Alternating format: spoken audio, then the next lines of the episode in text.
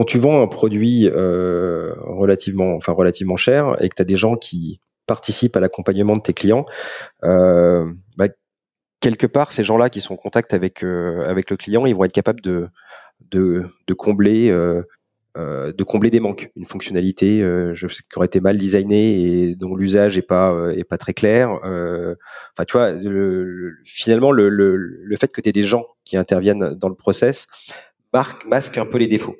Euh, et donc, lorsque tu personne qui intervient, euh, le sujet, euh, c'est le, enfin, le sujet le plus important, c'est ton produit, euh, qui doit être le plus clair possible. et donc, on a dans les choses qu'on a, sur lesquelles on a beaucoup beaucoup plus travaillé euh, sur ces nouvelles versions, euh, c'est tout surtout ce qui est user research.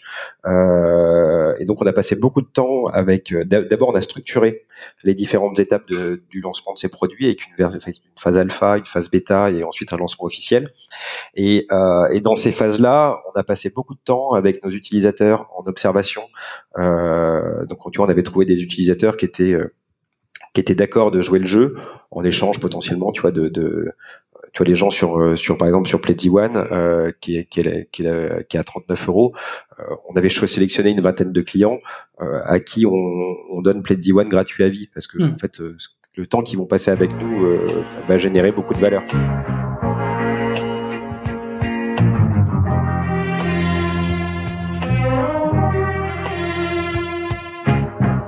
Bienvenue dans SaaS Club, le podcast qui vous partage les recettes gagnantes des SaaS français. Je m'appelle Eric Seclet et je suis copywriter freelance pour SaaS B2B. Le but de ce podcast est simple. Vous apporter sur un plateau les meilleurs conseils et retours d'expérience d'entrepreneurs de l'écosystème SaaS. À chaque épisode, direction les coulisses pour parler validation de l'idée, conquête des premiers utilisateurs, acquisition, pivot, mais aussi réussite et apprentissage. On abordera tous les sujets sans détour. Mais avant de démarrer l'épisode, pensez à vous abonner et à laisser une note plus un avis sur Apple Podcast. C'est le meilleur moyen d'assurer une longue vie à cette émission. Bonne écoute et bienvenue au club.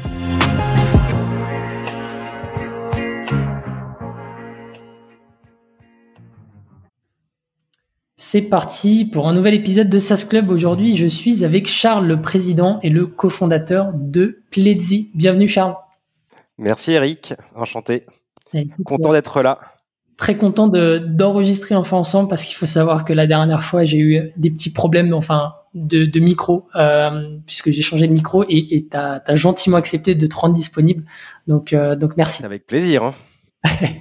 euh, donc euh, je, je, représente très rapidement après on aura l'occasion de d'entrer dans, dans le détail.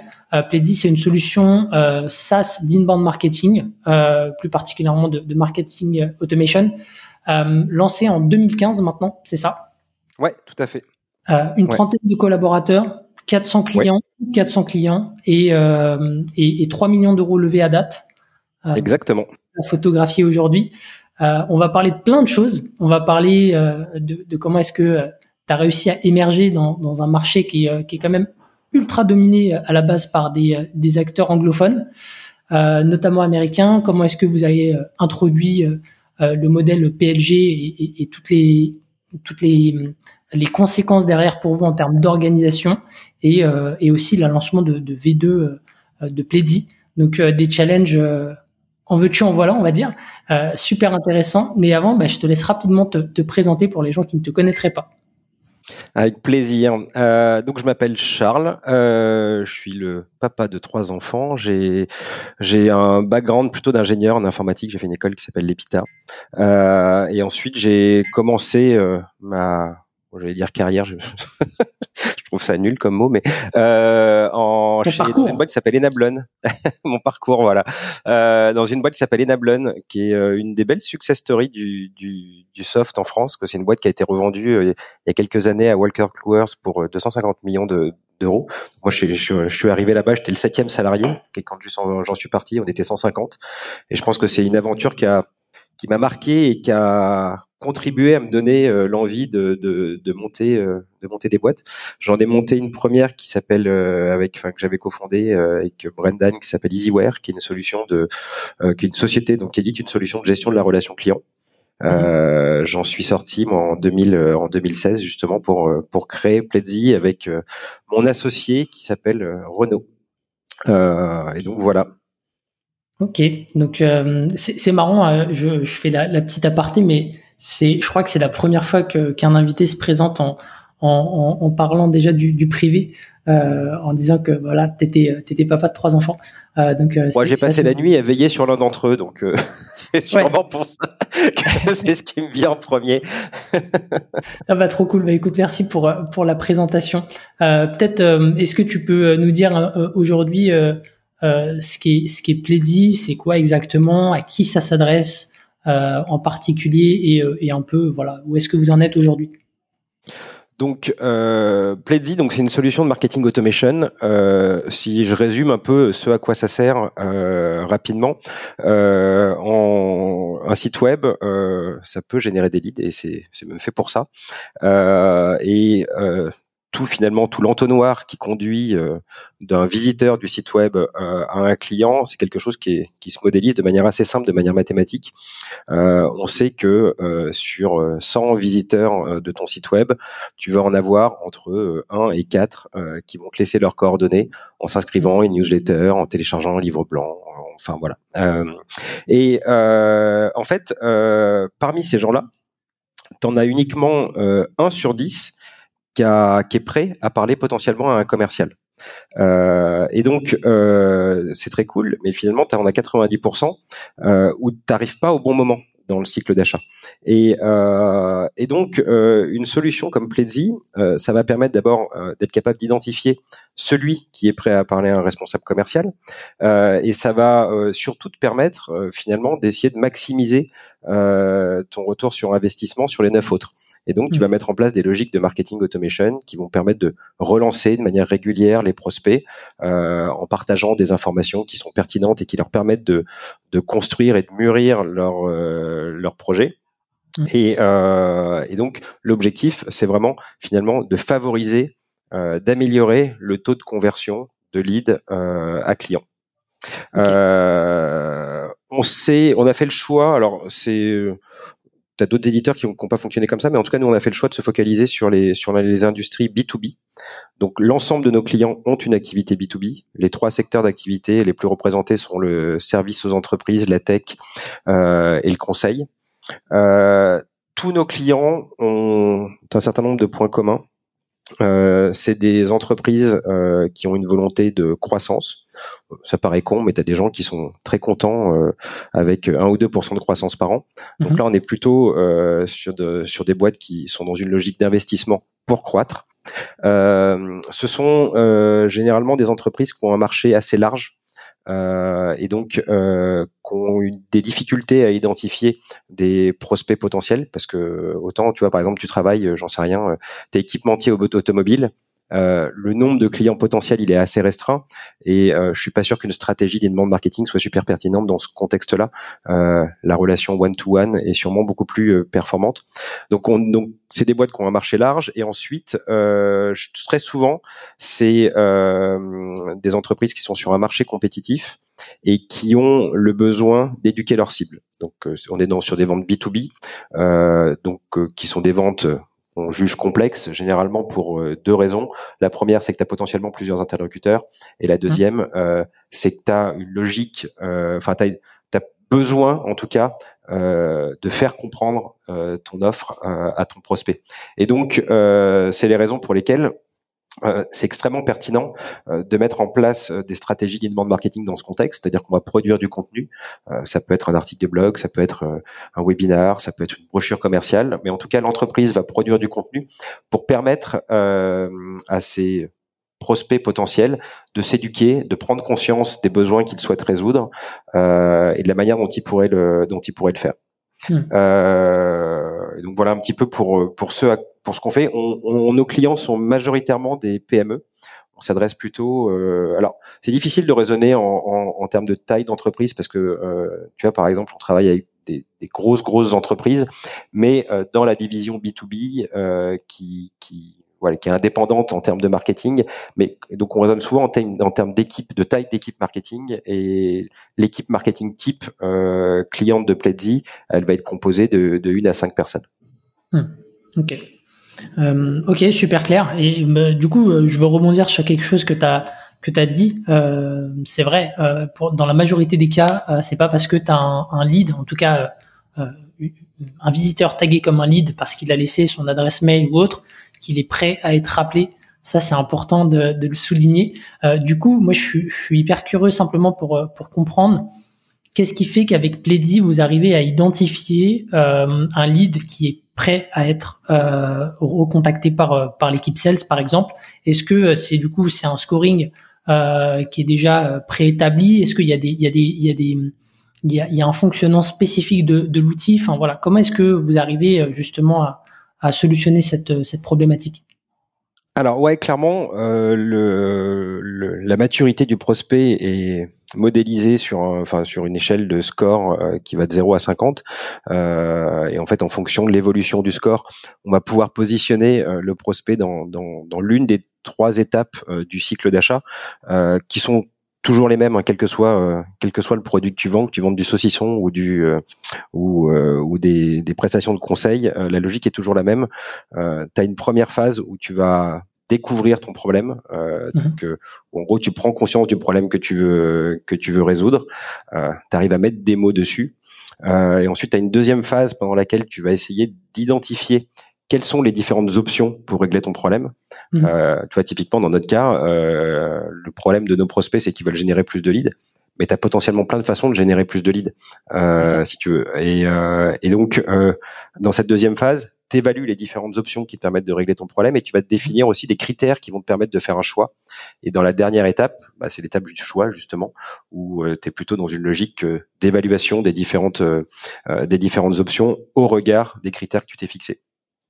Euh, et donc, euh, ce scoring, euh, il est, euh, il est, il est construit de manière un petit peu particulière dans Pledzi. En fait, on a deux, deux on, on, a eu une approche où toute l'application est très centrée autour du contenu. Et donc, euh, le, les contenus vont avoir ce qu'on appelle chez nous des, des tags, c'est-à-dire que tu vas être capable de savoir sur chacun de tes contenus de quel sujet ils traitent euh, à quel niveau de maturité euh, il s'adresse.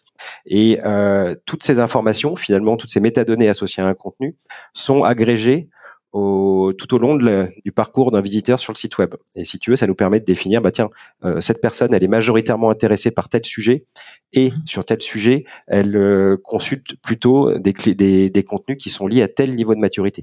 Et finalement, c'est c'est toutes ces métadonnées qui vont nous permettre de construire un profil très précis euh, du prospect qui visite ton site web et euh, de le classifier dans la bonne dans la bonne catégorie. Donc ça marche comme ça. Euh, on a essayé de simplifier au maximum les choses euh, parce que nos, nos, nos, clients étant des, des, des petites équipes marketing, euh, c'est clé que le déploiement se fasse de manière rapide, que ce soit pas trop compliqué, parce que euh, un responsable marketing dans une boîte, il a des, il a des dizaines et des dizaines de, de tâches. Et une des complexité euh, aujourd'hui d'un responsable marketing, c'est euh, bah, de savoir sur quelle tâche euh, il a le plus intérêt à bosser, quelle est celle qui va avoir le meilleur ROI. Et donc, on a vraiment essayé de faire en sorte que le, la solution soit au service du marketeur et soit pas finalement quelque chose qui, qui consomme toute sa bande passante. on préfère qu'il produise des contenus pertinents ou qui passe du temps avec avec ses clients et prospects pour essayer de mieux comprendre leurs besoins plutôt que d'administrer un outil. Ok, super, euh, super intéressant. Euh, bah écoute, je te propose de passer sur la genèse euh, et de, refaire un peu le, film. La dernière fois qu'on s'était parlé, tu m'avais dit que vous l'aviez plutôt bien faite cette genèse et, de même d'une manière assez inhabituelle. Que est-ce que tu peux revenir là-dessus? Ouais, carrément. Euh, effectivement, la transition est bonne parce que le, le c'est c'était la logique initiale euh, de d'avoir une application qui soit le plus simple possible et le plus facile à déployer. En gros, euh, la genèse du produit, elle est née dans ma précédente expérience chez EasyWare. Euh, La boîte a été, on l'avait créée en 2008 et on était à peu près à cette époque-là, on était à peu près en 2012 où on a commencé à produire, à animer un blog qui s'appelait le blog de la relation client, qui s'appelle sûrement d'ailleurs toujours le blog de la relation client et qui est sûrement toujours très actif. Et, euh, et, on a commencé à créer des ressources euh, à destination de nos prospects. Typiquement, un des trucs qu'on avait fait, qui avait, qui avait cartonné, c'était on avait fait un modèle de cahier des charges. Euh, pour un on vendait des CRM et donc euh, c'était un modèle de cahier des charges de projet CRM. Euh, ce truc-là, c'était c'était génial parce que euh, il y a rien de plus chiant au monde qu'un cahier des charges et donc tu mhm. peux être à peu près sûr que les mecs qui téléchargent le modèle de cahier des charges, euh, ils ont un projet d'une manière ou d'une autre. Euh, donc ça, c'était très efficace pour pour détecter des projets et, euh, et on a assez rapidement généré des volumes de leads importants qu'on traitait à l'époque euh, par une solution, par notre solution qu'on avait développée en interne. Euh, et compte tenu du volume de leads qu'on générait, euh, on commençait à vraiment perdre en efficacité parce que euh, dans le truc qu'on avait développé nous-mêmes, on n'avait pas ces logiques de scoring, on n'avait pas de marketing automation, et donc on était, on baissait franchement en efficacité parce que euh, on demandait à nos commerciaux de traiter, d'appeler des gens qui, qui n'avaient strictement aucun intérêt d'un point de vue commercial. Euh, et donc, euh, c'est à ce moment-là qu'on a décidé de d'essayer de déployer une solution. C'était le tout début hein, parce que les le, le l'inbound marketing euh, et typiquement des, des, des, boîtes comme HubSpot, c'est fin des années 2000 qu'elles sont arrivées euh, et donc c'était vraiment les tout débuts.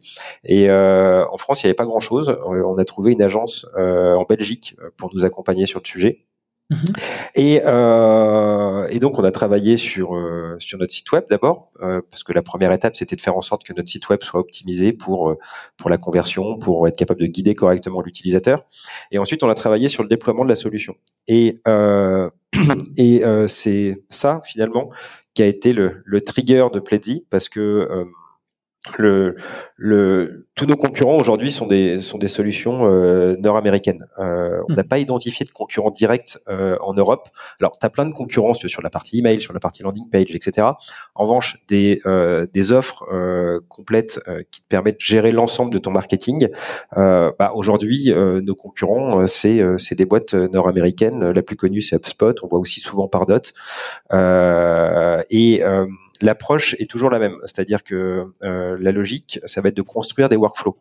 Euh, ce qu'ils appellent un workflow, en gros, ça va être euh, des, une suite d'actions if then else.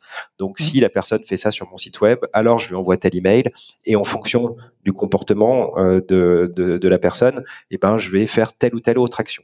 Et donc, on avait travaillé sur ce truc-là. Je me rappelle, on avait des, on avait des énormes feuilles sur lesquelles on dessinait nos, workflows. On a eu pas mal de mal à faire ça parce que parce que c'était assez compliqué finalement d'imaginer le parcours client. Euh, il y avait en plus de ça, on avait plusieurs produits, on avait trois lignes produits, euh, et donc euh, on avait beaucoup de mal à modéliser ce workflow. Et le jour où on est arrivé sur un truc qui nous allait à peu près, euh, l'équipe marketing avait sorti un nouveau livre blanc qui était canon et qu'on voulait absolument intégrer. Et donc, mhm. euh, bah, il fallait rechallenger notre workflow. Et, euh, et donc, on a trouvé l'approche, enfin les outils on a, trouvé ça canon. En revanche, on a trouvé ça tout à fait inadapté à notre taille euh, et à notre capacité à tirer profit de ce type d'outils. Hmm. Euh, pourtant, on était bon. Hein. Euh, on générait, tu vois, on générait à peu près 500 litres par mois, donc c'est c'est quand même pas mal, 500 litres par mois. C'est des boîtes, enfin, c'est des boîtes qui, qui qui font bien du marketing, mais euh, on s'est jugé, on ne, ouais, on s'est jugé pas capable euh, de faire ça. Il y avait trois personnes dans l'équipe marketing. On s'est dit ok, si on veut faire le truc correctement, il va falloir consacrer au moins une ressource à ça. Euh, et en fait, on préfère qu'elle qu'elle rédige des articles de blog ou qu'elle fasse des campagnes, euh, bref. Et donc, euh, on a abandonné le déploiement euh, de la solution euh, mais on a essayé de trouver des solutions justement, d'essayer de trouver une, une, alternative et une façon différente euh, d'aborder la problématique. Euh, la problématique étant très centrée autour de euh, comment tu fais pour accompagner un prospect euh, sur tout son cycle de vente, mmh. ces fameux 9 prospects sur 10 qui n'ont pas envie de te parler, bah, comment tu les accompagnes sans, sans demander énormément de temps ton équipe marketing en termes de paramétrage, etc. Euh, et effectivement, à ce moment-là, on, donc on a imaginé des solutions euh, qui, en tout cas, étaient très différentes de ce qu'on observait sur le marché et chez nos concurrents. Et donc, euh, on s'est dit, c'est peut-être pas mal de benchmarker tout ça avec euh, des gens du secteur. Et donc, à ce moment-là, euh, quand, quand, tu cherches une solution, c'est c'est pour pour pour upgrader, on va dire, ton système existant ou déjà à ce moment-là, l'idée de monter une boîte pour résoudre ce pain point, ça te trottait déjà dans la tête? Non, alors ça c'est deux choses. Alors c'est deux choses qui se sont faites en parallèle. en fait, initialement, effectivement, le projet Pledzi a commencé à grandir chez Easyware. dans cette boîte-là. Et pour plein de raisons, on a préféré séparer les deux activités. Euh, il y a eu plusieurs raisons à cela. Euh, D'abord, euh, enfin historiquement chez EasyWare, en gros, on avait deux grandes lignes produits euh, qui étaient le CRM force de vente euh, et une deuxième qui était le CRM service client toute la partie service. Euh, le, la partie sur la partie force de vente, euh, c'était, on était à une période où tu avais de plus en plus de CRM gratuits, euh, et où c'était de plus en plus difficile euh, vis-à-vis de la concurrence de se battre. Euh, et autant sur la partie service, les Zendesk et compagnie n'étaient pas encore aussi présents. Euh, je peut-être je sais pas, je, connais pas l'année de création de Zendesk, mais je sais même pas s'ils existaient.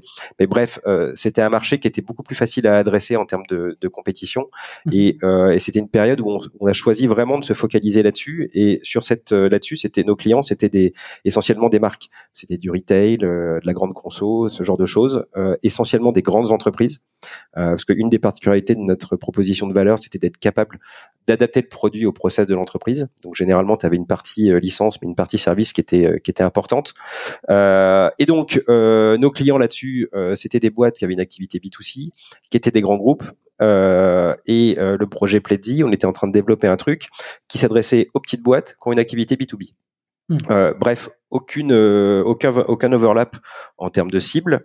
Euh, et, et on était, et on était aussi, on n'était pas très nombreux chez EasyWare à l'époque. On était, tu vois, une vingtaine, entre 20 et 30, j'imagine. c'est très compliqué de développer un nouveau produit dans une entreprise qui existe, qui fait déjà du chiffre, parce que, ben d'abord, as quand même globalement, tu es quand même toujours focus sur les trucs qui génèrent du business et du chiffre d'affaires. Mhm. Euh, donc, si c'est un projet auquel tu tiens, euh, ben, c'est compliqué de le faire avancer dans une activité existante. Et tu avais euh, ben, la partie euh, EasyWare euh, service client qui générait du chiffre, euh, et tu avais la partie ce nouveau ce nouveau projet euh, ben, qui, qui, qui faisait baisser le résultat de la boîte et, et, sur lequel il y avait des niveaux d'incertitude importants. parallèlement, c'était un truc sur lequel on allait avoir besoin potentiellement de lever des fonds. Et euh, c'est très compliqué de lever des fonds quand tu as plusieurs activités. C'est-à-dire que euh, tu peux pas lever des fonds euh, sur un projet euh, Pledzi euh, dans le cadre d'une activité euh, existante qui fait déjà du chiffre. Enfin ça, c'est compliqué parce que les, les fonds déjà pour des questions de valo, c'est compliqué. Ouais, puis après, ça complique le truc. Et, tu, et les fonds savent pas finalement euh, à quoi va servir l'argent en vrai. Mm. Euh, et donc c'est à ce moment-là où on a préféré séparer euh, séparer les, les, les, deux activités. Euh, et donc on a eu des discussions avec euh, avec Brendan, mon associé, euh, sur la manière dont on se répartissait les choses. Et, et donc il y a quelqu'un qui a, on a trouvé quelqu'un pour acheter mes parts chez chez EasyWare. Et donc ok, super. Donc toi tu te lances à ce moment-là dans dans l'aventure. Ouais est-ce que tu peux nous, redire un peu euh, euh, comment comment se sont passés les, premiers mois, euh, enfin étape par étape, en tout cas jusqu'on va dire à la première vente peut-être. Est-ce que ouais, tu peux nous, nous refaire le fil là-dessus? Euh, alors, le premier truc qu'on a fait, c'est constituer un groupe de travail euh, avec. Euh, il y avait cinq personnes qui étaient externes à la boîte. Euh, tu avais une personne qui était euh, directrice marketing dans une boîte de soft. Tu avais quelqu'un qui était responsable, enfin qui était le fondateur d'une agence de communication. Tu avais quelqu'un qui avait une agence SEO euh, et tu avais encore une autre personne qui était aussi une responsable marketing dans une boîte de soft. Euh, et donc euh, l'objectif de, de ce groupe qu'on avait créé, c'était de valider un petit peu notre notre vision et la façon dont on voyait les choses parce que euh, elle était très différente euh, des autres acteurs du marché. Euh, le truc qu'on a essayé de résoudre en premier, c'est comment on fait pour faire en sorte que nos utilisateurs ne créent pas de workflow, qu'ils n'aient pas besoin de le faire, parce que euh, aussi efficace euh, ce, ce, ce, ce soit-il, enfin bref, euh, ça prend beaucoup de temps. Et donc, euh, en fait, le, le truc qu'on avait imaginé, qui est aujourd'hui une des, euh, un des, une des briques principales de Pledzi et un des éléments de différenciation les, plus importants, c'est euh, en fonction du parcours euh, de quelqu'un, d'un visiteur sur ton site web, on va déterminer ses centres d'intérêt, son niveau de maturité. C'est ce que je te disais tout à l'heure. On va se baser, on va se baser sur les métadatas des contenus qui sont consommés par quelqu'un pour construire un profil client le plus précis possible. Et en fait, euh, sur la base de ce profil client, ce sont nos algos qui vont déterminer finalement quelle est la suite parcours qui est la plus pertinente. Et donc, euh, notre algo, pour simplifier les choses, il va se dire, bah tiens, toi, euh, tu as consulté euh, des, des, beaucoup d'articles de blog, des contenus qui sont liés à telle thématique et qui correspondent à tel, tel niveau de maturité. Par conséquent, on juge que la chose la plus pertinente aujourd'hui, c'est que tu lises, euh, ben, euh, que tu regardes tel replay d'un webinaire. Hmm. Et donc, le choix finalement, euh, la construction du parcours du parcours du prospect, elle est générée complètement par notre moteur et elle est mise à jour en temps réel en fonction des nouvelles informations qu'on va collecter sur un prospect et aussi en fonction des nouveaux contenus qui vont être produits par l'équipe marketing. Et donc, euh, donc ça, c'est le focus sur, euh, sur les. Pardon, je t'ai coupé. Euh, ça, c'est le focus, on va dire, du groupe de travail, c'est déterminer un peu l'angle, la différenciation euh, produit. Euh... Non, le, le focus, c'était euh, c'était de déterminer euh, qu'on n'était pas à côté de la plaque. C'était ça notre objectif. C'était, on, si tu veux, la, la, la solution qu'on avait imaginée était très différente de la manière d'aborder le problème par les par nos concurrents. Et ce qu'on voulait valider, bah, c'est qu'il n'y avait pas que nous qui trouvions ça cool. Hmm. Euh, vous l'avez validé euh, comment du coup? C'est vous avez interrogé les, PME? Ouais. Alors donc c'est avec ce groupe de travail justement qui, qui représentait à la fois des clients potentiels et à la fois des partenaires potentiels. Et donc euh, pendant plusieurs mois, on a fait évoluer notre notre notre idée, si tu veux, en faisant des échanges réguliers avec eux. On leur présentait là où on en était, la manière dont on imaginait faire les choses, et d'accumuler du feedback pour faire évoluer finalement la, manière dont, dont, allait fonctionner le produit dans le futur. Euh, donc l'objectif, c'était vraiment de valider euh, que notre façon d'aborder euh, le problème à résoudre pouvait ben, convenir à d'autres boîtes et pouvait être quelque chose qui, qui se développe commercialement. Quoi. Et ça a duré combien de temps cette, cette phase-là? Bah, en fait, euh, toute cette phase-là, ça, c'est, elle a été, alors c'était en parallèle déjà de, du, du, développement de, de, de, la première version de Plenty, donc tout ça s'est fait, si tu veux, de manière, de manière conjointe. Mais euh, globalement, euh, c'est une phase qui a duré, euh, qui a duré six mois. Euh, on se voyait, euh, on se voyait, ouais, au moins une fois par mois, et, et on leur présentait majoritairement des maquettes pour les faire réagir sur, hmm. sur la manière dont on voyait les choses. Ok. Euh... Euh, et les premiers clients, en fait, ils sont arrivés assez vite parce que euh, bah parce qu'on avait construit un réseau euh, de partenaires, notamment avec euh, avec EasyWare, euh, sur la partie CRM, comme on avait des voilà, comme on avait une les, les pour le coup les, les, les la brique CRM qui était en train d'être abandonnée chez EasyWare correspondait bien en termes de profil client à ce qu'on voulait faire chez Pledzi. Et donc euh, ça a été assez facile euh, finalement de, de, déployer les premières solutions chez des partenaires, de trouver les premiers clients et les les ouais les les les, les 20 premiers clients sont arrivés assez vite quand même. Euh, C'est pas une phase sur, la, pendant la, sur, laquelle on a galéré. Compte ouais, c'est l'impression que ça me donne en fait. Ouais, non, pour le coup, ça n'a pas été, ça a pas été une phase galère parce que parce qu'on avait ce réseau de partenaires, si tu veux, qu'on avait réussi à construire euh, euh, chez EasyWare. Hmm. Ok. Et euh, donc ça, les, premiers clients assez assez faciles, j'ai envie de dire. la suite, en, fait, ce que tu m'avais dit, c'est que vous aviez beaucoup fonctionné en, outbound au début ça représentait la majeure partie de, de, de, votre, de votre lead gen. Comment comment est-ce que euh, comment est-ce que vous vous y êtes pris? Comment est-ce que ça a évolué? Parce qu'aujourd'hui, je sais que ça a beaucoup changé. Euh, et, euh, ouais, déjà ça. Et puis après, j'ai une autre question. Alors la première, les ils sont combien Les deux premières personnes. Enfin, ouais, alors ils, étaient trois au total, mais J'aime bien ce, truc-là d'ailleurs, mais le, les, la, boîte, a, vraiment commencé à exister en 2016, et les premiers recrutements qu'on a fait, c'était euh, fin 2016. Et en gros, euh, euh, on a, on a, eu plusieurs personnes qui nous ont rejoints. On a eu Claire qui était en alternance à l'époque, qui est arrivée pour faire, bah, pour faire de la, pour faire du calling, pour faire de la prospection Euh, on a Adeline qui est arrivée euh, chez nous euh, pour mettre en place une démarche marketing et on a Gabriel qui est arrivé sur la partie CSM pour accompagner nos clients. et le truc que j'aime bien dans cette histoire, c'est que toutes les trois sont toujours là et on grandit avec la boîte et on est très fiers de, de, ça parce que ça faisait partie de nos volontés quand on a créé Pledzi. On avait avant tout envie de de vivre une chouette aventure avec des, des chouettes personnes. Et, euh, et, on est très content que ce noyau dur qu'on a réussi à construire en, en 2016 soit toujours ici, euh, euh, six ans après quoi. Euh, et donc effectivement les les, les premières ventes, euh, ben, Claire a beaucoup contribué à ça. D'ailleurs Claire maintenant est responsable, est directrice marketing de la boîte, donc elle a bien évolué, c'est chouette.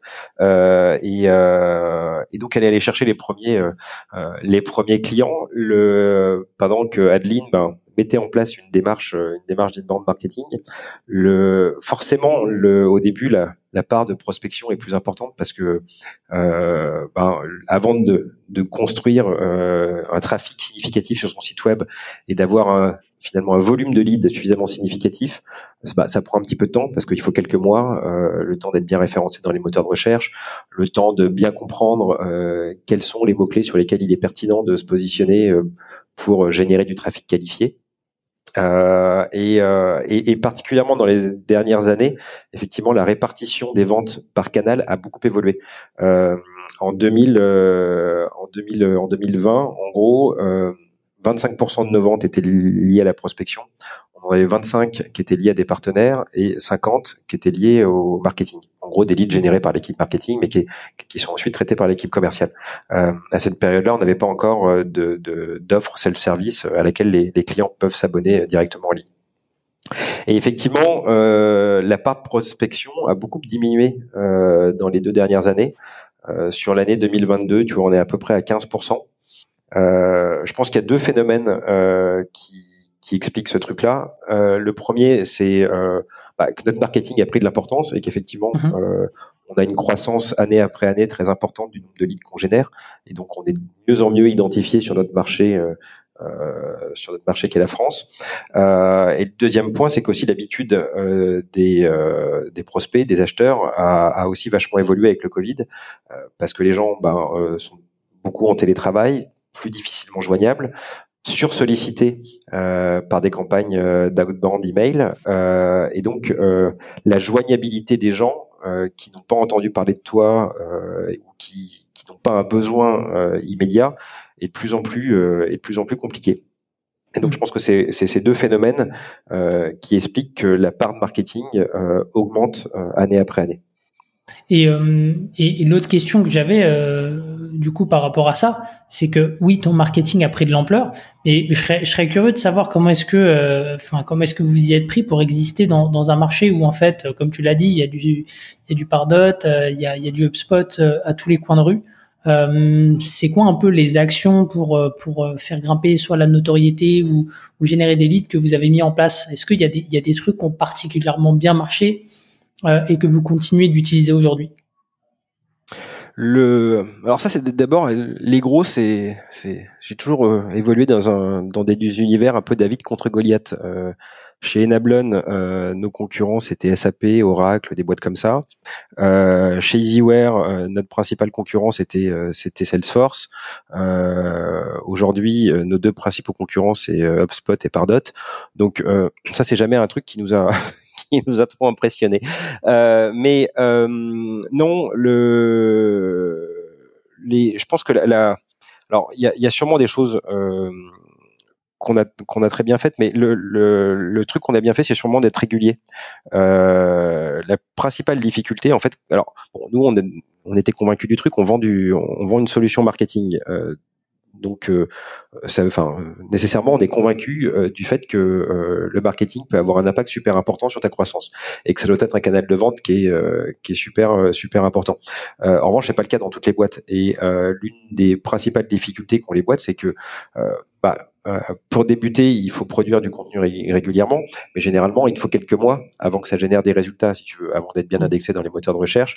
Et donc, il faut que le projet, enfin, tu vois, il faut toute la boîte soit convaincue euh, que euh, le canal marketing peut devenir un canal de vente important et il faut que ce soit un projet de boîte. Et donc c'est souvent la raison pour laquelle les projets euh, peuvent échouer euh, dans des entreprises qui se lancent, c'est parce que euh, tu as potentiellement la direction qui est pas complètement convaincue euh, et donc euh, qui est, qui est, qui est pas d'accord d'attribuer des budgets suffisants pour pour commencer à produire du contenu, etc. Euh, donc le premier truc c'est euh, qu'on a fait, c'est bien, c'est un blog qu'on a alimenté de manière régulière avec des articles qu'on a essayé de faire de manière la plus qualitative possible. on a toujours essayé de construire des articles avec une volonté de vraiment partager euh, les choses, euh, d'aller au fond euh, des choses et de faire en sorte que quelqu'un qui lit cet article, bah, il apprenne quelque chose et quelque chose qui soit activable rapidement. Hmm. Euh, euh, donc on est très, on a toujours été dans notre marketing, on a toujours été très transparent, on a toujours partagé plein de choses de ce qu'on fait chez Pledzi, avec bah, cette volonté d'éduquer le marché, d'apprendre ça, c'est le premier point. Euh, et euh, ensuite, euh, il y, a, y a une étape. Donc ça, c'est une première étape qui a été menée par par Adeline et qui, qui, a, qui nous a permis déjà de passer un bon, si tu veux, en termes de, de trafic et de, de volume de leads générés. Euh, euh, Adeline, c'est quelqu'un qui est très euh, très métier, si tu veux, qui euh, a une très bonne compréhension. Euh, c'est le manager de l'équipe marketing aujourd'hui globalement, mais c'est quelqu'un qui ouais qui a une très bonne compréhension des problématiques clients, de la manière dont elle va pouvoir construire un, un, plan un plan de publication. et deux ans après, on a engagé quelqu'un d'autre, Benoît, qui est qui était quelqu'un d'un peu plus technique, qui lui maîtrisait très très bien finalement toute la partie SEO, toute la partie SEA. Euh, et qui nous a apporté euh, ouais, une vision beaucoup plus euh, technique et chiffrée euh, du euh, bah de, de, de, notre marketing. Et ça, c'est quelque chose qui nous a aussi fait passer passer passer une étape importante. Mais ça veut dire que c'est un, un, peu à ce moment-là que vous avez commencé à faire du, du paid et à optimiser, on va dire, le, le, tous les tous les assets qui étaient en place. Ouais, clairement, ouais. Ouais c'est à ce moment-là où on a ouais on a passé beaucoup de temps euh, euh, sur le site web, euh, travailler sur sur des sur tout, bah, sur tout le maillage interne du site, sur sur le fait d'avoir des pages piliers sur le site web qui qui sont alimentées par l'ensemble des articles de blog. Enfin, c'est là où on a on a commencé à, à vraiment travailler effectivement sur ok comment d'un point de vue technique il faut que son site soit construit pour que ben tout ce qui est produit en termes de contenu génère le, le, le plus de résultats. Ok. Et il y a eu d'autres euh, d'autres actions du type partenariat, webinaire. Euh, c'est quoi un peu euh, les, autres cordes à, ton arc qui, gravitent autour du, contenu au final? Alors, on fait beaucoup de, de webinaires. Euh, on essaye d'en faire un par mois. Euh, ça, c'est un outil qui est, enfin en tout cas chez nous, euh, qui marche très très bien pour pour accompagner les gens les prospects qu'on connaît déjà. Euh, le pourcentage de nouveaux euh, contacts qui s'inscrivent à des webinaires est assez faible chez nous. Donc c'est pas un outil d'acquisition, euh, c'est plutôt vraiment un outil de nurturing. En revanche, qui contribue vachement bien au fait de faire avancer les gens dans, dans, dans le cycle de vente. Donc ça c'est quelque chose. Effectivement, ça fait partie des, des dispositifs qui sont importants et on l'observe très bien parce que il y a des périodes où c'est plus difficile, où tu vois il y a d'autres projets en parallèle et, et c'est plus difficile de maintenir le rythme d'un webinaire par mois. Et chaque fois qu'on a qu'on flanche, euh, on voit très clairement l'impact euh, en termes de en termes de nombre de leads euh, qu'on transmet à nos commerciaux. L'autre truc qui marche bien dans les webinars, c'est d'essayer de les faire avec d'autres boîtes. on est toujours plus fort quand on chasse à plusieurs, et particulièrement quand on est petit et qu'on a finalement une audience qui est assez faible. le scénario idéal, c'est d'essayer de trouver quelqu'un qui a une audience plus grande mais euh, qui soit la même que la tienne, mm. euh, pour essayer de faire des actions marketing conjointes. Euh, et finalement, bah, lorsque tu shootes une invitation ou lorsque tu fais la promotion d'un webinaire euh, à deux, bah, tu as forcément une portée qui est plus importante que si tu le fais tout seul. Mm. Donc ça, c'est des choses qu'on a particulièrement fait au, au début. Ok. Et tu as, des, as des tips peut-être pour... pour, pour sélectionner un peu le, le, bon partenaire, vous, vous y alliez euh, enfin, vous, les sélectionniez euh, comment? Euh, Est-ce que, par exemple, vous planifiez plusieurs événements ou, juste un seul pour tester et voir ce que ça donne? Comment est-ce que vous en tiriez les, les des analyses derrière pour, pour, pour faire mieux? Voilà. Est-ce que tu as des tips là-dessus? Alors, typiquement, particulièrement au début, on a beaucoup fait des webinaires avec des partenaires. Parce qu'en gros, dans nos métiers, alors tu as des gens qui mettent en place leur, stratégie marketing tout seul, mais tu as quand même souvent c'est c'est quand même c'est quand même compliqué. Les boîtes aiment bien se faire accompagner. Euh, et donc, tu as des typologies d'agences très différentes. Euh, tu vois, tu as des agences un peu plus importantes euh, qui vont où tu vas avoir des budgets annuels plus importants. Euh, qui vont accompagner des boîtes un peu plus grosses, mais tu as aussi beaucoup de freelance euh, qui, qui interviennent dans, dans cet univers. Euh, et donc, tous ces gens-là qui accompagnent finalement, qui, qui recommandent, enfin qui conseillent leurs clients sur la stratégie marketing à mettre en œuvre, bah, c'est des gens qui ont les finalement qui, qui, ont les mêmes cibles que nous. Euh, et donc assez naturellement, on a fait pas mal de webinaires avec eux. Euh, L'autre truc qu'on a commencé euh, qu'on a commencé à explorer et on en est au, début et j'y crois beaucoup, c'est tout ce qui est partenariat technologique. Euh, typiquement, on a fait un partenariat avec euh, avec celle-ci, euh, mm-hmm. qui est une solution CRM française. Euh, et donc, euh, ben, euh, eux, nos clients, enfin, on a les mêmes clients. Alors, c'est quelque chose qu'on avait validé en, en, amont, mais si tu veux, les, leurs clients sont des PME euh, qui ont une, majoritairement qui une activité B2B. Euh, et donc, euh, ces gens-là, ils ont les mêmes besoins et euh, que, enfin, ils ont les mêmes, enfin, on a les mêmes cibles que, que, et donc, le fait de faire des, typiquement des webinaires sur, par exemple, la manière dont les équipes marketing peuvent travailler de manière efficace avec les équipes commerciales, c'est des choses qui fonctionnent bien parce qu'on va s'adresser donc à une cible. Ça va nous permettre d'élargir notre cible euh, et, et, potentiellement de faire des ventes croisées. Typiquement, on avait mmh. packagé des offres euh, communes euh, et la construction de partenariats de partenariat tech avec des boîtes euh, qui proposent des solutions qui qui permettent d'étendre la valeur de, de notre produit. C'est des choses auxquelles je crois beaucoup et qu'on va essayer de développer dans les dans les mois années qui viennent. Ok, super, euh, super intéressant. Donc, euh, euh, sur, sur ces premières années, donc tu as eu le levier qui était plutôt outbound, puis sur le marketing, tu as au fur et à mesure construit un peu les différentes, les différentes strates, donc SEO, paid, webinar, etc. ensuite, tu as eu la brique partenaire. Qu'est-ce qui te manque Qu'est-ce qui te manque Enfin, est-ce qu'il y a, ouais, il y a des choses qui te manquent parce que je sais qu'il y a eu le produit derrière que qui, a été, euh, qui a été euh, exploré. Mais est-ce que, est-ce que tu vois d'autres choses? Euh, le, ouais, le, la, la, grosse brique qui arrive, euh, c'est le produit lui-même. Euh, c'est euh, alors j'en vois, j'en vois pas vraiment d'autres, mais euh, non, la, la, la brique qui qu'on essaye de mettre en place là depuis depuis un an, un an et demi, c'est la brique la brique produit, la brique PLG. on est la jeunesse de ce truc-là, elle est vachement liée à la maturité de notre marché. Euh, on, bon, on, évolue dans des écosystèmes qui sont très tech. Euh, enfin, tu vois, toutes les boîtes qui, qui lèvent des fonds, etc., euh, sont mhm. généralement des boîtes euh, avec des fondateurs plutôt jeunes qui croient beaucoup au marketing, qui sont qui sont convaincus de l'intérêt de ce canal.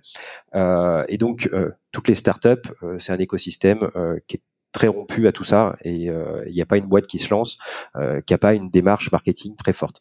Euh, et donc ça peut donner l'impression que, que le marché est mature, mais en fait c'est juste une toute petite partie du marché et la majorité des boîtes en France font pas de marketing, ont des sites vitrines et sont plutôt des la majorité des sites en fait le trafic qu'ils reçoivent c'est parce que ben t'as un mec qui a tapé le nom de la boîte dans Google et il arrive sur le site. En revanche ces gens-là ils ont absolument aucune stratégie de contenu et en fait c'est uniquement leur marque euh, qui permet de générer du trafic.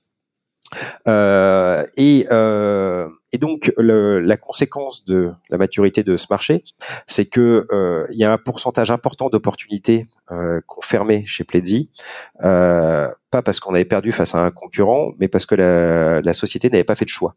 Mmh.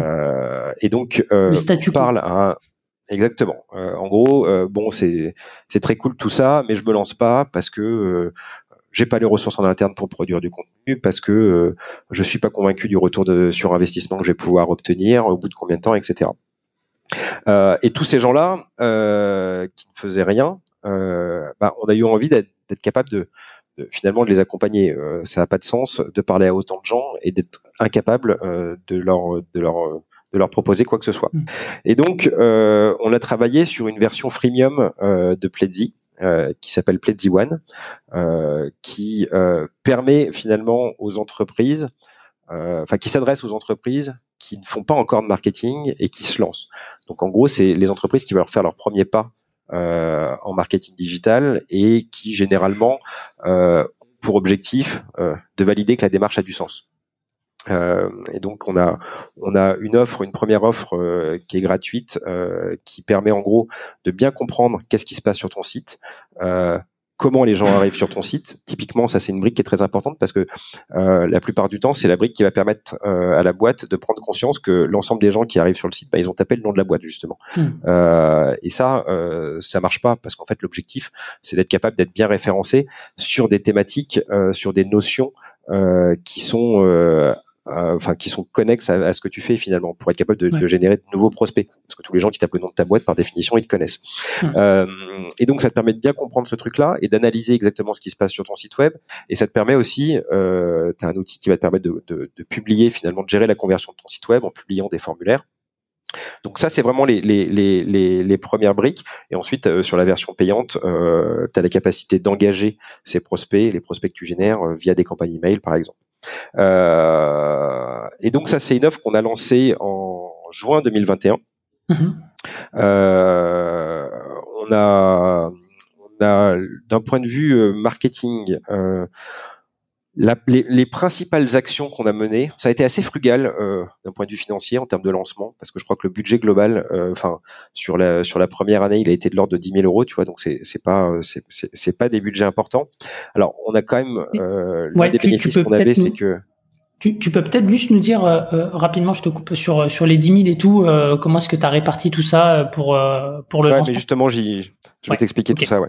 Le le le l'asset qu'on avait et qui nous a permis de dépenser si peu, euh, c'est la marque qu'on avait réussi à créer sur le marché français très clairement, euh, parce qu'on a une audience qui est importante. Euh, quand on prend la parole euh, sur LinkedIn euh, et qu'on le fait à peu près correctement, généralement on, a, on arrive à, à générer pas mal de visibilité. Et donc, euh, on n'a pas du tout fait de payant. Euh, et l'ensemble des actions, en fait, ça a été des actions de soit de sponsoring de newsletter, soit euh, d'articles de blog sponsorisés sur sur des euh, sur des médias euh, qui traitent euh, du marketing. tu vois, par exemple, on a fait des on a fait des articles sponsorisés sur Siècle Digital, sur ce genre de sur ce genre de médias. Mm-hmm. et donc c'est c'est la c'est les seules actions finalement qu'on qui nous ont coûté de l'argent qu'on a mené.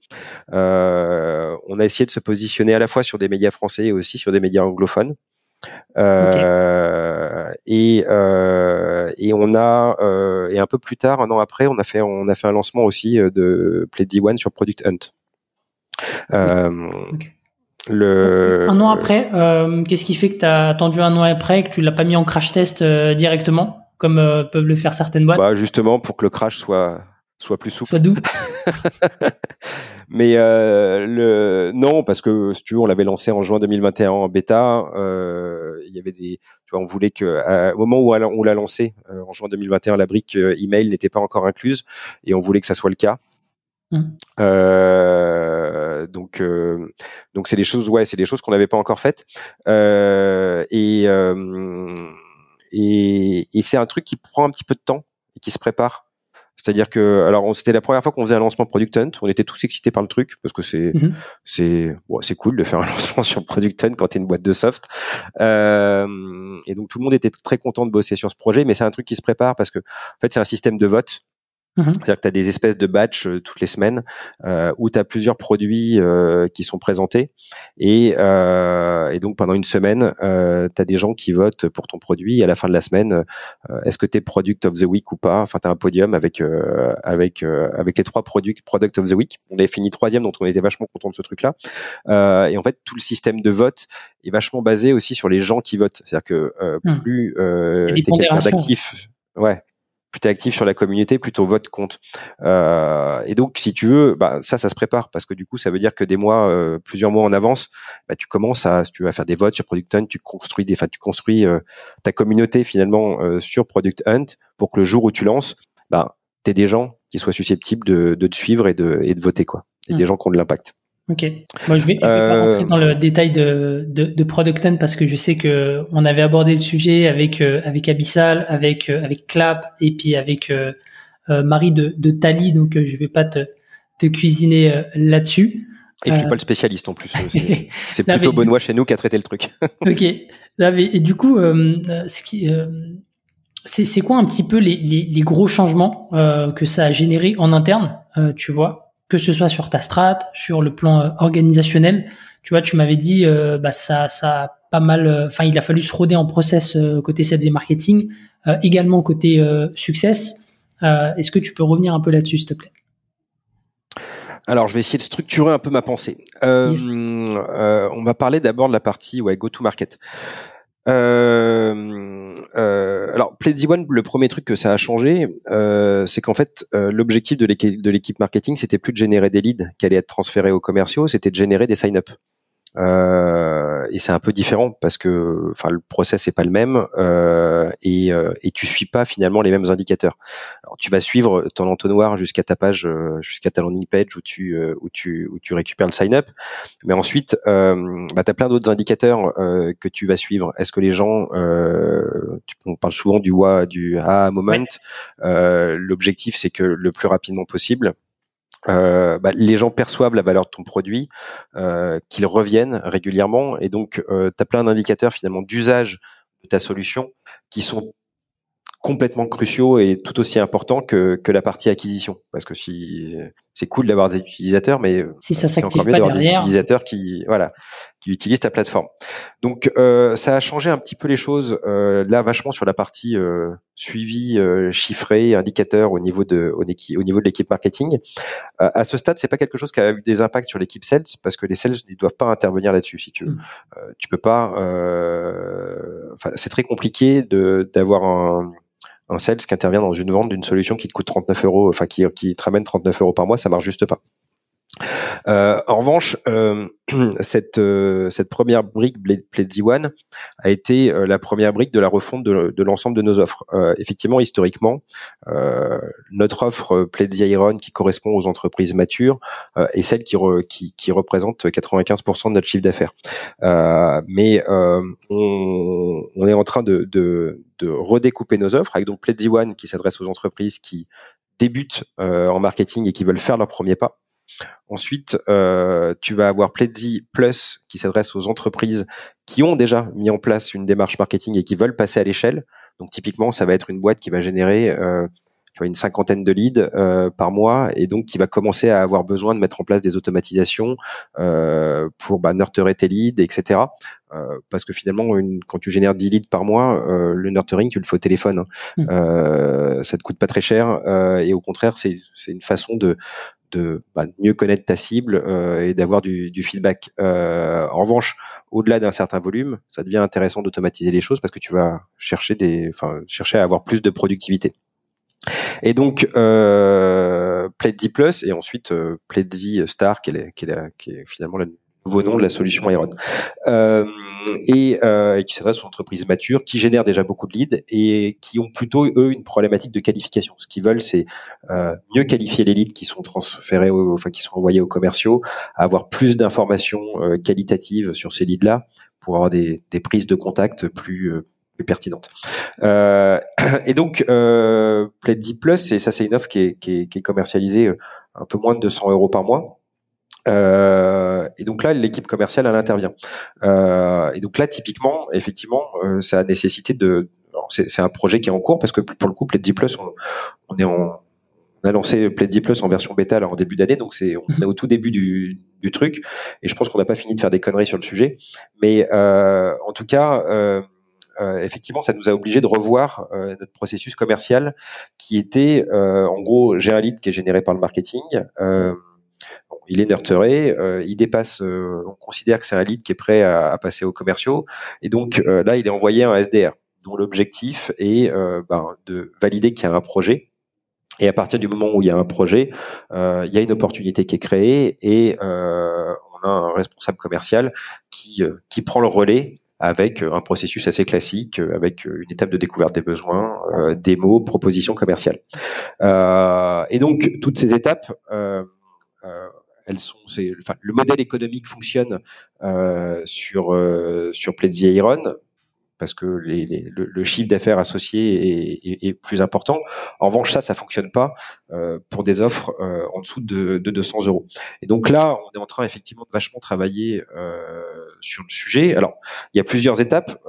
D'abord, il y a, y a pas mal de, de, choses à faire en d'un point de vue marketing, parce que euh, grosso modo, on avait un funnel qui correspondait à l'offre Iron à des entreprises matures. Aujourd'hui, il faut qu'on gère plusieurs funnels mhm. et euh, avec des parcours différents. Euh, sur l'offre Pledzi Plus, tu vois, on va avoir des, des logiques euh, potentiellement d'essais euh, d'essais gratuits pendant deux semaines qu'on n'avait pas sur l'offre produit, enfin sur l'offre sur l'offre supérieure. Donc effectivement, ça, ça, ça, ça, nous oblige à, à, revoir pas mal de choses.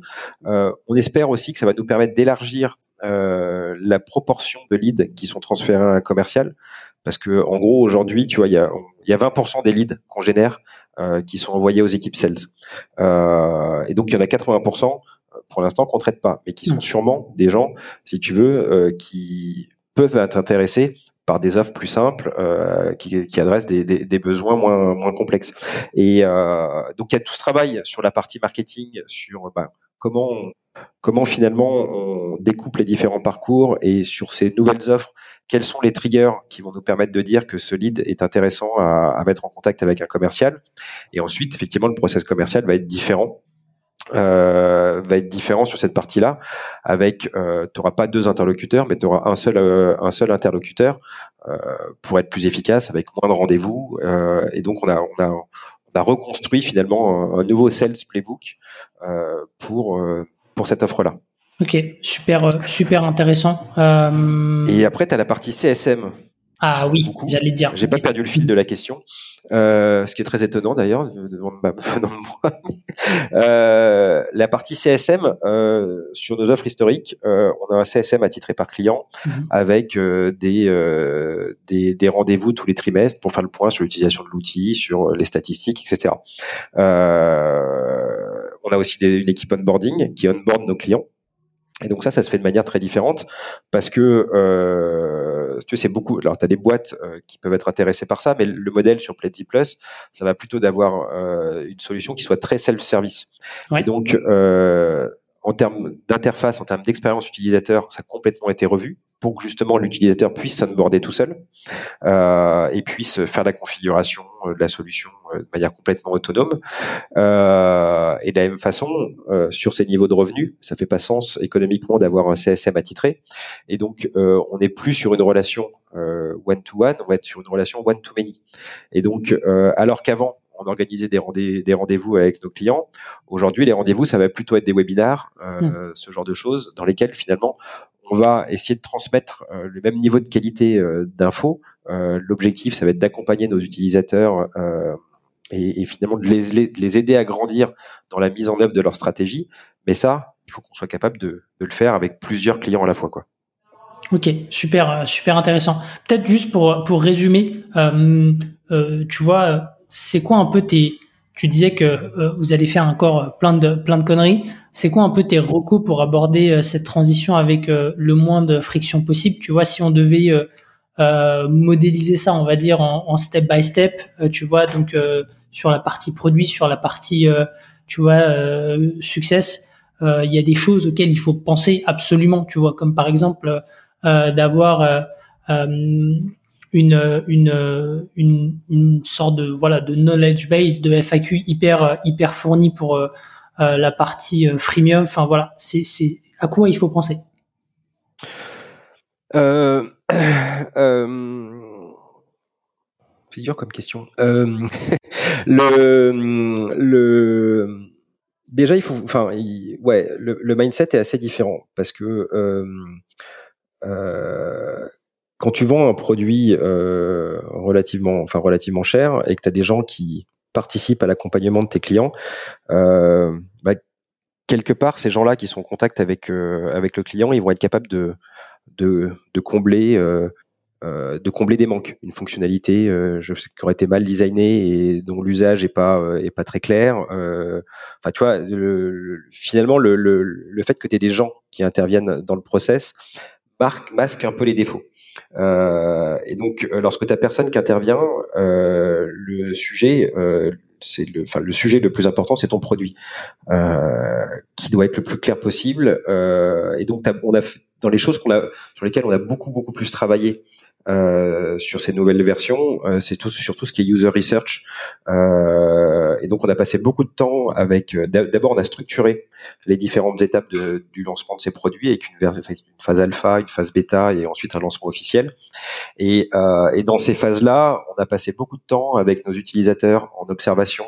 donc tu vois, on avait trouvé des utilisateurs qui étaient qui étaient d'accord de jouer le jeu en échange potentiellement, tu vois, de, de tu vois les gens sur euh, sur par exemple sur Pledzi One euh, qui est qui est, qui est, qui est à 39 euros euh, on avait sélectionné une vingtaine de clients euh, à qui on, on donne Pledzi One gratuit à vie parce que hmm. en fait le temps qu'ils vont passer avec nous va générer beaucoup de valeur et donc bah, on a organisé des sessions où bah, on les regardait faire euh, on les regardait se connecter, euh, configurer la solution, euh, faire leur premier pas.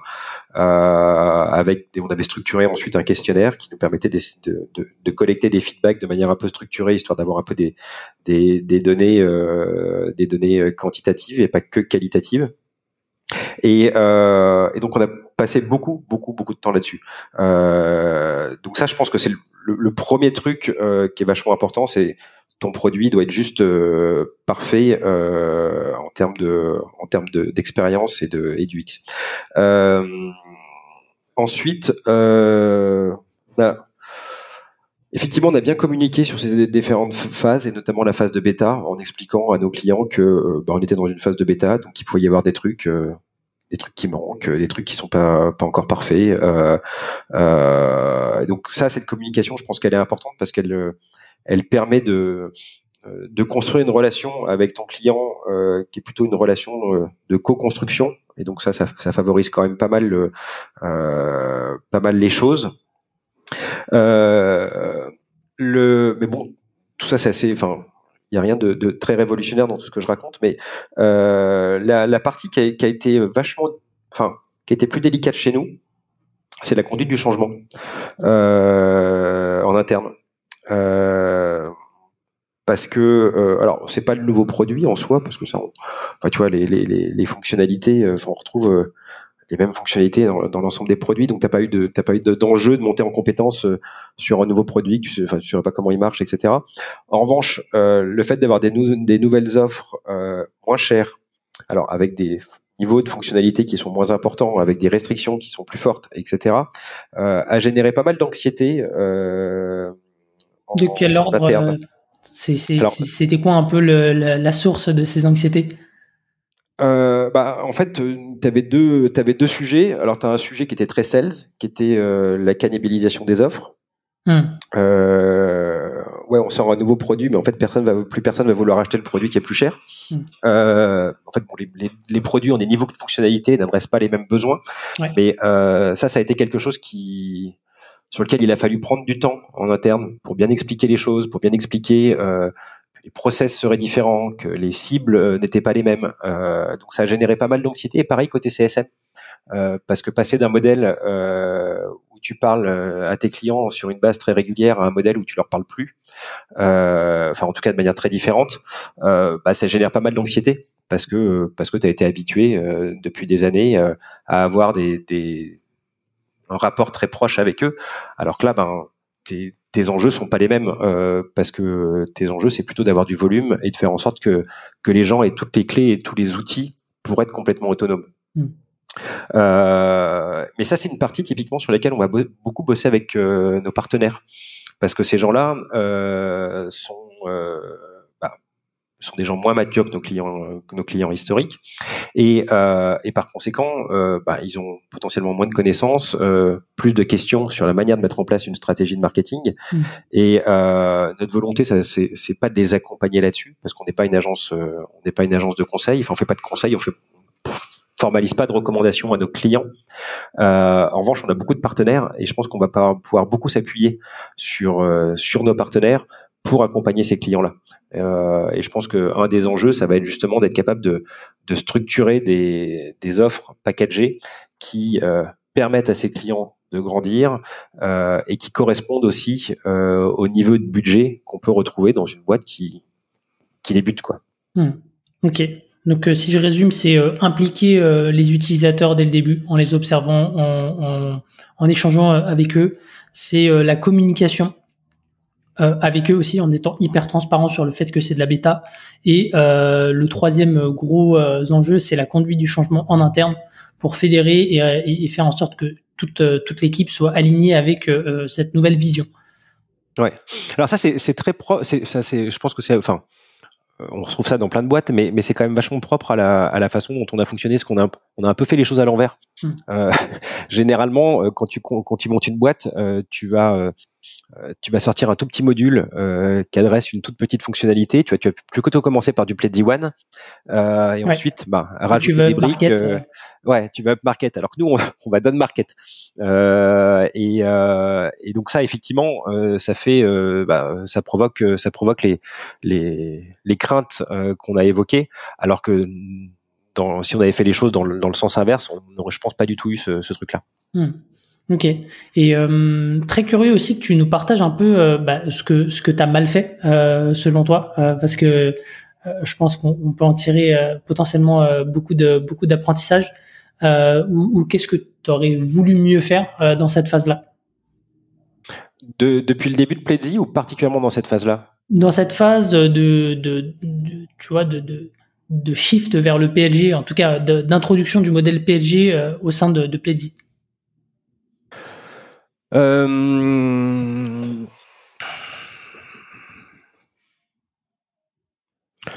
Est-ce qu'on a vraiment fait alors des conneries On en, fait absolument tous les jours. Euh, des, choses qui nous ont vraiment freiné. Euh, des choses qui nous ont vraiment freiné, je sais pas. Le ce qui est assez difficile, euh, mais en fait, enfin, pour moi, c'est pas lié, c'est pas forcément lié à la partie, euh, à la partie PLG. Euh, c'est, c'est, c'est, c'est plus global, mais euh, euh, dans les difficultés euh, qu'on a observées, c'est typiquement sur la construction de la roadmap. C'est-à-dire qu'on a sorti, euh, on a commencé par sortir Pledzi One. Euh, euh, ensuite, on a sorti la version payante euh, de Pledzi One et et ensuite Pledzi Plus. et en fait, la difficulté qu'on a, c'est comment tu comment tu répartis les forces vives sur ta roadmap? Parce que tu as tes utilisateurs gratuits qui potentiellement sont demandeurs d'évolution, de fonctionnalités euh, un peu différentes, un nouveau rapport, j'en sais rien. Euh, pareil pour les utilisateurs payants. Euh, et à côté de ça, ben, tu travailles aussi sur les fonctionnalités qui seront incluses dans l'offre dans l'offre supplémentaire. Mmh. Et donc, comment tu répartis tes efforts entre la construction des offres euh, supérieures et euh, le développement de nouvelles fonctionnalités mmh. pour euh, tes offres existantes. Ça c'est un truc, c'est un truc je sais pas si on aurait pu mieux le faire, mais en tout cas ça, a été vraiment quelque chose de délicat parce que tu as parce que compte tenu des ressources dont on dispose, tu en as une équipe de dev qui est, qui est composée d'une dizaine de personnes. Euh, on n'est pas suffisamment nombreux pour avoir des squads, si tu veux, euh, pour avoir des squads par produit ou ce genre de choses. Euh, et donc, euh, ce qui est difficile, c'est comment t'arbitres. Est-ce que euh, est-ce que finalement tu vas euh, développer de nouveaux trucs pour la version gratuite pour essayer d'avoir l'acquisition, enfin pour essayer d'améliorer ton acquisition et de choper plus de gens et de créer plus d'usages, etc. Mm-hmm. Ou est-ce que tu travailles sur des fonctionnalités de Pledzi Plus qui euh, qui seront potentiellement utilisés par moins de monde, euh, mais qui généreront du chiffre chez toi? Hmm. Donc ça c'est pas facile. Euh, euh, je sais pas si c'est une connerie, mais en tout cas c'est c'est vraiment un truc sur lequel, sur le, enfin qui qui ouais qui, qui a pas été évident. Ok, ouais. Et qui ne l'est pas aujourd'hui d'ailleurs. L'allocation des, des, ressources, ouais. Ouais, c'est on serait on serait plus à l'aise avec 30 devs sais pas si on serait plus productif, mais en tout cas, on, n'aurait pas de mal à savoir sur quoi les faire bosser. Et euh, bah justement, tu vois, tu parles de dev et tout, euh, tu as, aussi le, challenge technique dans tout ça, parce que tu m'avais dit que, euh, en fait, on, construit au cours de, l'histoire de Pledzi, bah, avec, avec, je dirais, la, pression commerciale et, et, la nécessité en fait d'aller chercher des clients, il y a eu des raccourcis, tu vois, en dev qui ont été faits, et ça a engendré de la dette technique. Est-ce que ça a été euh, je dirais, euh, mis au grand jour avec cette, cette, nouvelle brique produit ou est-ce que c'était déjà quelque chose qui, qui était handicapant? Alors non, ça c'était alors c'était pas handicapant.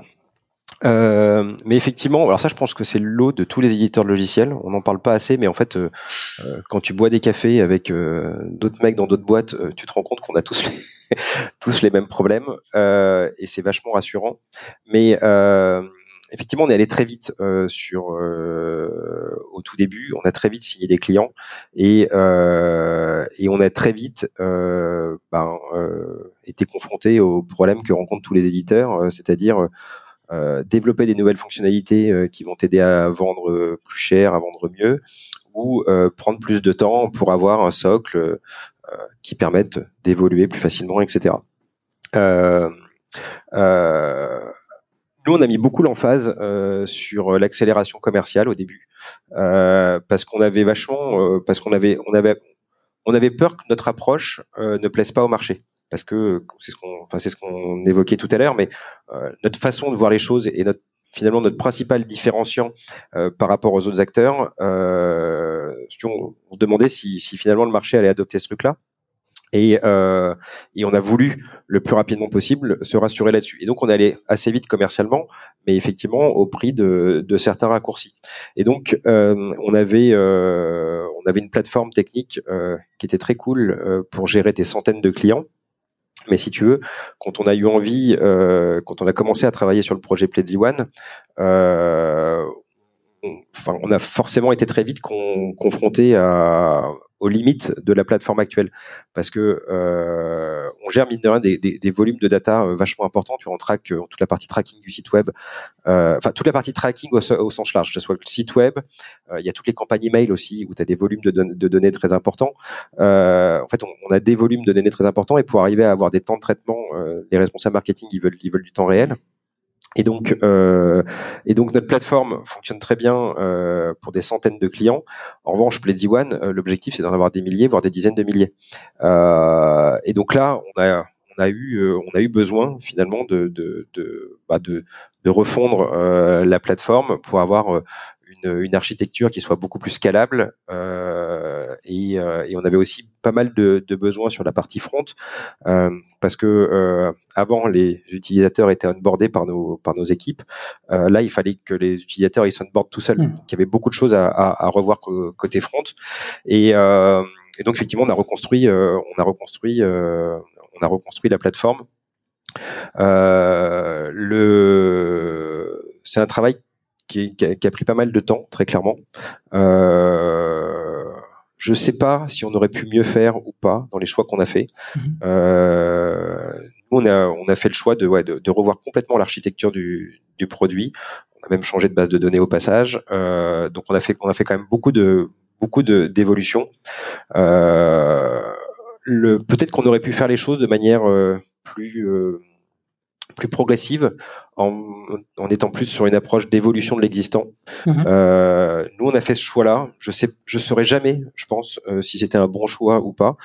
Euh, Peut-être qu'on a perdu du temps, euh, qu'on aurait pu aller beaucoup plus vite et que finalement, euh, Play Plus, il aurait peut-être pu sortir il y a un an. Euh, J'en sais rien. Euh, ce qui est cool aujourd'hui, c'est qu'on a une stack technique qui est canon, euh, qui fait envie euh, aux développeurs qu'on essaye de recruter.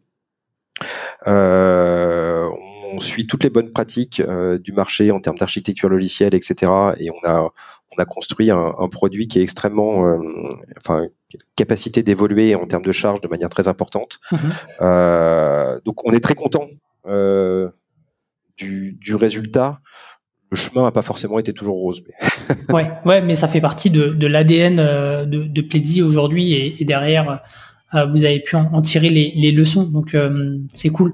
Et je confirme, j'ai eu des échanges avec un, un, autre fondateur SaaS qui est confronté justement à des, à des, à des problématiques de, de, de, capacité de traitement avec une génération de leads de plus en plus importante et euh, donc oui, c'est un sujet euh, surtout sur euh, sur du self-serve. Donc ouais. donc ouais, je confirme. Mais ouais, bon, c'est un c'est un sujet. les, les, je trouve que les c'est un sujet qui est, qui est assez difficilement, enfin, les gens abordent difficilement parce que c'est partie des, c'est, pas le côté sexy euh, de la pièce, euh, mais ça mériterait d'être plus plus traité parce que parce que parce que d'abord c'est passe tous par là. Euh, enfin, euh, toutes les boîtes qui grandissent. Enfin, si t'as pas des questions de ce type-là, c'est que ta boîte elle grandit pas. Mmh. Euh, c'est plutôt cool d'être confronté à. à c'est plutôt bon signe quand t'es confronté à des trucs comme ça. Euh, mais on avait beaucoup de mal à, ouais, à, à se forger des opinions très fortes sur la manière d'aborder le problème d'un point de vue purement technique. Mmh. Ok. Euh, bah, écoute, peut-être juste avant de parler de, de la next tape et, euh, et de terminer un peu l'échange, euh, petite question que je me suis posée, tu vois. Donc, tu as, down market au final, euh, ouais. Euh, contrairement à ce qui se pratique. Toi, tes invests, comment est-ce qu'ils ont, comment est-ce qu'ils ont vu ça Enfin, ils l'ont vu de quel œil Et, et, et, et est-ce que ça a été compliqué du coup de, de les convaincre là-dessus?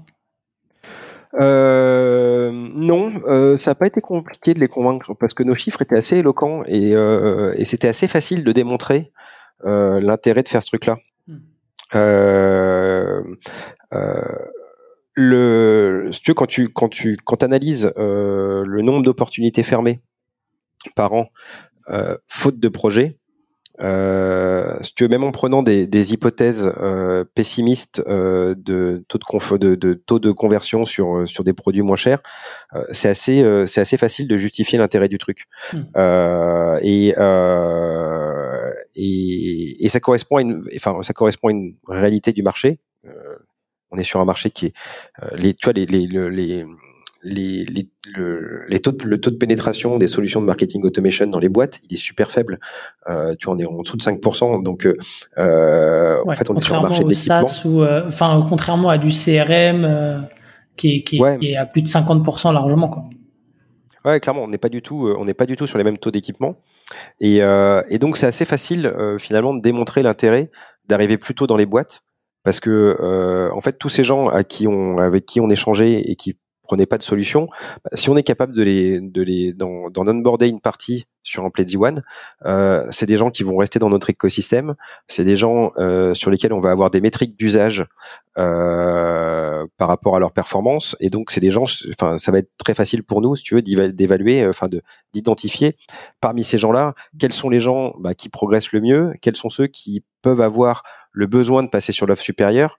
Euh, c'est c'est ce qui est cool dans les business SaaS, euh, c'est qu'en fait, tu as quand même beaucoup de métriques euh, qui te permettent de, de prendre des décisions euh, éclairées et, euh, et, et, donc c'est chouette. Et puis en plus de ça, on a eu une bonne traction. Enfin, on a sur Pledzi One, euh, on a une croissance mensuelle là, qui était qui était supérieure à 20%. Mm-hmm. Euh, donc c'est donc on a on a construit une on a construit une base euh, d'utilisateurs qui est qui est importante. Et, euh, et ce qui est aussi l'autre chiffre qui était sympa sur Pledzi One euh, et qui a contribué, si tu veux, à, à, alimenter le débat, c'est le pourcentage de comptes à l'étranger. Sur mmh. Pledzi One, on a 40% de nos utilisateurs qui sont pas en France. Et donc euh, ça, ça représente un, un, truc super intéressant pour nous dans le futur, euh, pour pour s'internationaliser. Euh, parce que typiquement, tu veux, ça va nous permettre. Euh, alors, on a une on a une vision de l'international plutôt en indirect, c'est-à-dire que notre volonté, c'est plutôt de, si tu c'est de, de, se rapprocher et de s'appuyer sur des partenaires locaux euh, pour développer l'activité. Et typiquement, je sais pas, je prends, je prends cet exemple au hasard euh, parce que j'ai aucune idée des, enfin, j'ai pas les chiffres en tête, mais euh, tu vois, on va peut-être se rendre compte que on a une partie importante de nos utilisateurs de France qui sont par exemple en Espagne. Mhm. Et en fait, euh, ça va être un asset euh, super intéressant pour aller construire des relations avec des partenaires. Parce que ces partenaires, euh, on va pas simplement leur dire, ok, euh, voilà, on a une solution qui est canon, on a besoin que vous génériez du business. On va aussi euh, arriver vers eux en leur disant, voilà, on a on a X utilisateurs ici. parmi ces utilisateurs, il y en a euh, X% qui, qui performent bien et qui sont des gens qui vont avoir besoin euh, d'accompagnement, euh, de production de contenu, etc.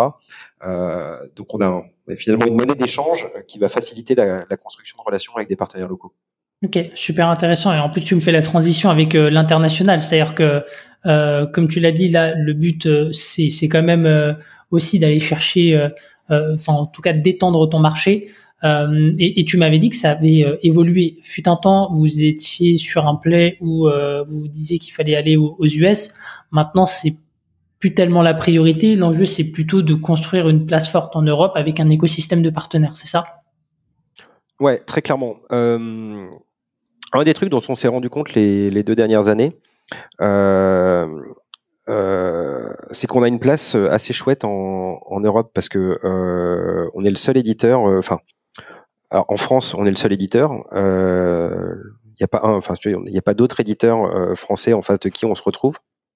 on n'en a pas identifié en Angleterre, où on a, où on est un petit peu présent.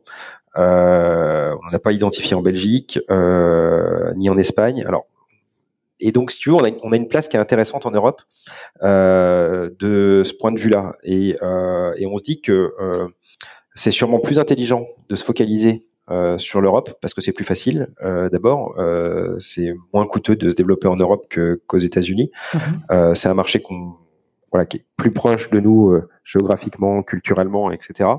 Et, euh, et, arriver à consolider une place forte en Europe euh, sera clairement euh, un truc intéressant euh, pour le futur.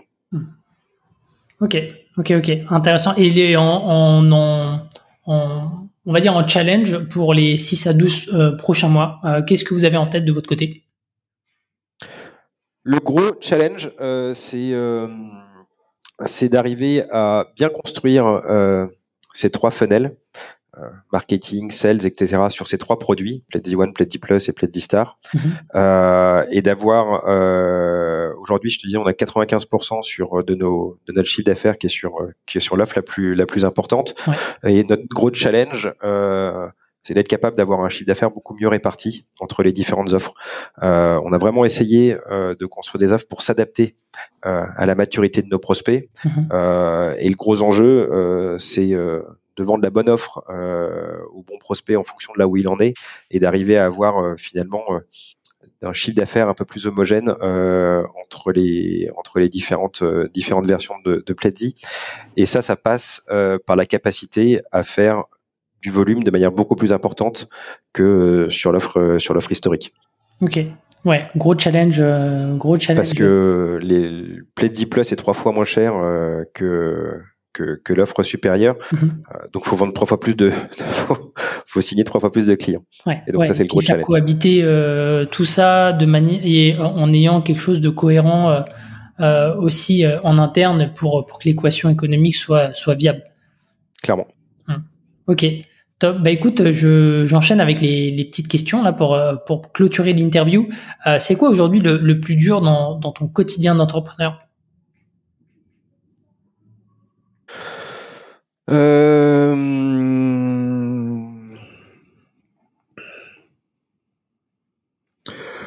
Le,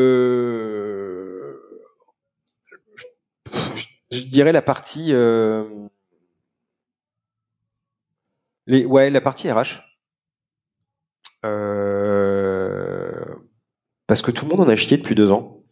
Euh, ça a été des années, euh, ça a été quand même des années où on a, où on a. D'ailleurs, je regardais, c'était drôle. Là, il y avait, j'ai vu un truc euh, euh, qui avait fait, euh, qui a fait le média brut là, où t'avais, euh, où t'avais euh, le, le mot de la bonne année du président année après année. Hmm. Et en fait, tu te rends compte que toutes les années, il nous souhaitait, euh, il souhaitait une, une année suivante euh, et qui et finalement enfin à la fin d'année c'était pas dû passer comme ça mais donc enfin bref ce truc était rigolo on a mais on a enchaîné ouais des années qui n'ont pas été simples euh, avec le Covid, euh, euh l'Ukraine, l'inflation, enfin tous ces sujets-là. Euh, et donc, le, le, je trouve que les globalement, les gens sont quand même assez, assez vachement affectés. Enfin, ça, je trouve que ça a eu de l'impact sur les gens. Et euh, et, euh, et, le plus gros challenge, euh, c'est d'arriver à maintenir un, un, super niveau d'énergie chez tout le monde. Ok. Ça, c'est, ça fait partie de ta préoccupation euh, principale euh, aujourd'hui. Ouais, clairement. Mm. clairement, arriver à, à faire en sorte que tout le monde soit aligné sur donc sur le sur le projet euh, sur le projet Pledzi, euh, que tout le monde euh, finalement arrive à s'épanouir, euh, arrive à trouver de l'énergie euh, là où il en a besoin, ouais, c'est les, c'est les trucs, c'est les trucs les plus importants. Mmh. alors, ça, d'ailleurs, ça va bien avec, avec le, enfin, très clairement, le, le l'une des raisons pour laquelle on avait créé une boîte ensemble avec Renault, qui est qui était, enfin, qui, qui est un ami de longue date. Euh, le truc qui nous plaît le plus, c'est l'aventure euh, et l'aventure humaine euh, qu'on va vivre avec les gens qui nous entourent. Et finalement, le, le, le chemin qu'on va parcourir avec ces avec ces gens-là est beaucoup plus important que la que la destination. Et et, et c'est de ça dont on se nourrit, je crois, au quotidien. c'est l'énergie des gens qui nous entourent et et donc c'est important de donc c'est le truc le, très clairement le plus important pour nous. Ouais. Ok. Et qui est le plus difficile en ce moment. J'enchaîne avec la, deuxième euh, question. C'est quoi le meilleur conseil qu'on t'ait donné depuis le début de l'aventure?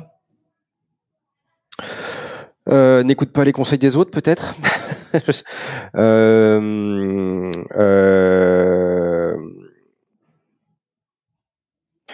non, ouais, non, je pense que c'est celui-là, parce qu'effectivement, les, les, on a ouais toute cette partie sur la partie produit, etc. Euh, enfin, euh, fallait fallait ouais fallait euh, fallait un peu de courage pour le faire et et je pense que c'était quelque chose qui pouvait enfin nécessairement faire pleurer à, plein de gens. Donc, hmm. non, je dirais ça. Ouais. Ok. Troisième question, si tu devais changer une chose dans l'histoire de Plaidy, ça serait quoi? C'est des questions difficiles. Oui, je sais. Euh, c'est pour ça que je les garde pour la fin. Je dirais rien, parce qu'en fait, euh, en fait, c'est la vie et euh, et les trucs qui se passent moins bien, en fait, ou qui ou tu aurais envie de, de faire de manière différente. En fait, c'est ce qui c'est ce qui contribue à créer de la saveur dans le futur, tu vois. Enfin, mm. donc non, je pense que je pense que c'est bien de pas avoir de pas avoir de regrets. Euh, et, euh, et en fait, ouais, il y a, y pu avoir des choses qui ont, conduit à des, situations pas cool, mais en fait, c'est elles qui te forgent, c'est elles qui te construisent et c'est elles qui, rendront le, truc canon à la fin si ça se passe bien, quoi. Ok, sans regret. Euh, Est-ce que tu as, dernière question, un livre, une ressource, un outil à nous recommander? Quelque chose qui t'a appris dans ton quotidien? Alors malheureusement, je lis pas beaucoup, euh, faute de temps. Euh, j'écoute beaucoup de podcasts.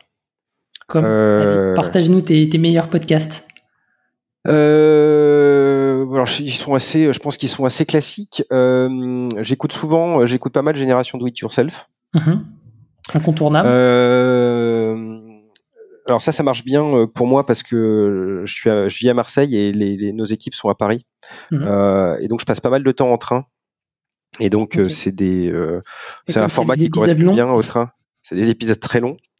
Euh, il y a un autre, il y a un autre podcast que j'aime bien, c'est Silicon Carnet. Oui, de Carlos Diaz. très très bien. Exactement. ouais, j'aime bien l'énergie de ce mec. Ouais. et ouais, c'est les deux que j'écoute le, le, le, plus régulièrement dans les podcasts. J'écoute aussi un autre truc qui s'appelle Tech, Tech, 45. Ok. Ouais. Euh, ce qui est pas mal parce que c'est des formats plus courts. En fait, je choisis vachement mes podcasts en fonction du, de la hmm. durée. En fonction du lieu de consommation au final. Ouais, c'est ça. De l'activité, euh, ok. De la durée des trajets. ok, très bien. Bah écoute, je les mettrai en, descriptif. C'est des, euh, des super podcasts. Et puis bien entendu, bien entendu, SAS Club. Hein, mais je te cite pas parce que parce qu'on est ensemble. Mais écoute, merci. Oula, j'ai eu un petit problème. Merci, euh, merci beaucoup. C'était très cool euh, de parler de, de et, et, de nous partager un peu tes, tes apprentissages. Euh, on aura peut-être l'occasion du coup de, je sais pas, de faire un follow-up dans, dans un an pour voir un petit peu où ça en est, ce que tu as réussi, ce que ce que tu as moins bien réussi, et, et, voir un peu où est-ce que où est-ce que Plaidy en est à ce moment-là. Ouais, carrément, avec grand plaisir. Bah écoute, merci en tout cas de l'invitation, c'est cool. J'ai passé un bon moment. Merci Charles, c'était très cool et moi je vous dis à la semaine prochaine pour un nouvel épisode. Ciao. Bye. SAS Club, c'est terminé pour aujourd'hui. Enfin presque. Si vous avez retenu un ou deux conseils, techniques ou apprentissages, alors pensez à noter SAS Club 5 étoiles sur Apple Podcast avec un petit commentaire pour m'encourager. Et si vous êtes de la team Android, pas de problème, partagez simplement un épisode qui vous a fait kiffer sur vos réseaux sociaux. C'est ce qui m'aide à gagner en visibilité et m'encourage à produire toujours plus d'épisodes. Enfin, si vous voulez collaborer avec un copywriter qui comprend les enjeux métiers et business d'un SaaS, envoyez-moi un message sur LinkedIn, Eric Seclet, S-E-C-L-E-T. Encore merci et à la semaine prochaine.